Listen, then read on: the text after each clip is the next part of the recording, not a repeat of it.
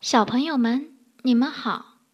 今天梅子阿姨给大家讲的故事是《汤姆尿床了》。夜里，我忽然醒了，床单上很热。哦不，我尿床了，我的睡衣都湿了。我不想让妈妈知道，我一个人能对付。我应该马上找到另一套睡衣。嘘，我的小丑！啊，真倒霉，弄出了这么大的声音，响声弄醒了爸爸。他好像没有生气。我解释说，我的小丑掉在地上了。我一个人换上了新床单。新床单上的肥皂味儿好闻极了。现在我的床又变干净了。第二天早上，我把床单放进洗衣机里。每次我尿床了，都这样做。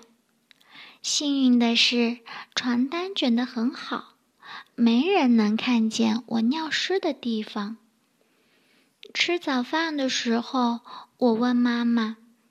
明天我能到姨妈家去吗？妈妈笑着说：“啊，我明白今天早上你什么都不吃的原因了。过来，汤姆。”妈妈对我说：“我们一起看看日历。这些小太阳标示你没有尿床的日子。小太阳是不是越来越多了？那么到了姨妈家。”你也不会有问题的，但是我还是不敢保证我能不弄湿床单。我该怎么办呀？看来我得穿上滑雪服，或者套上十层睡衣，或者对姨妈说我怕冷，要好多好多条被子盖在床上。总之，我长大了。不能再穿纸尿裤了。去姨妈家的那天早上，我自己准备了好多行李。汤姆，你就去两天。妈妈说：“但是我有许多东西要给巴斯利表哥看呀，我的印第安人头饰，我的电动火车头，还有我的新骑士。我很喜欢到姨妈家去。”那里有我最喜欢的巴斯里表哥。一看到表哥，我就告诉他，我把所有的骑士都带来了。表哥，你说骑士们小时候也会尿床吗？不会的。再说，城堡里也没有卖纸尿裤的呀。哈哈哈哈！吃晚饭的时候，我不敢喝太多水。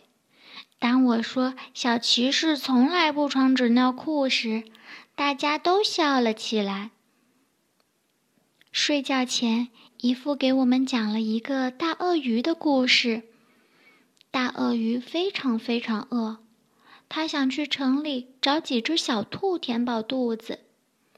故事挺让人害怕的，不过结尾很有趣儿。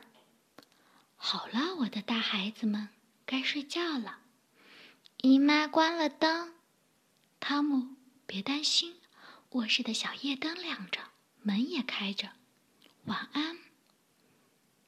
夜里我醒了，我不知道自己睡在哪里，我很想撒尿，快点儿，快点儿到卫生间去。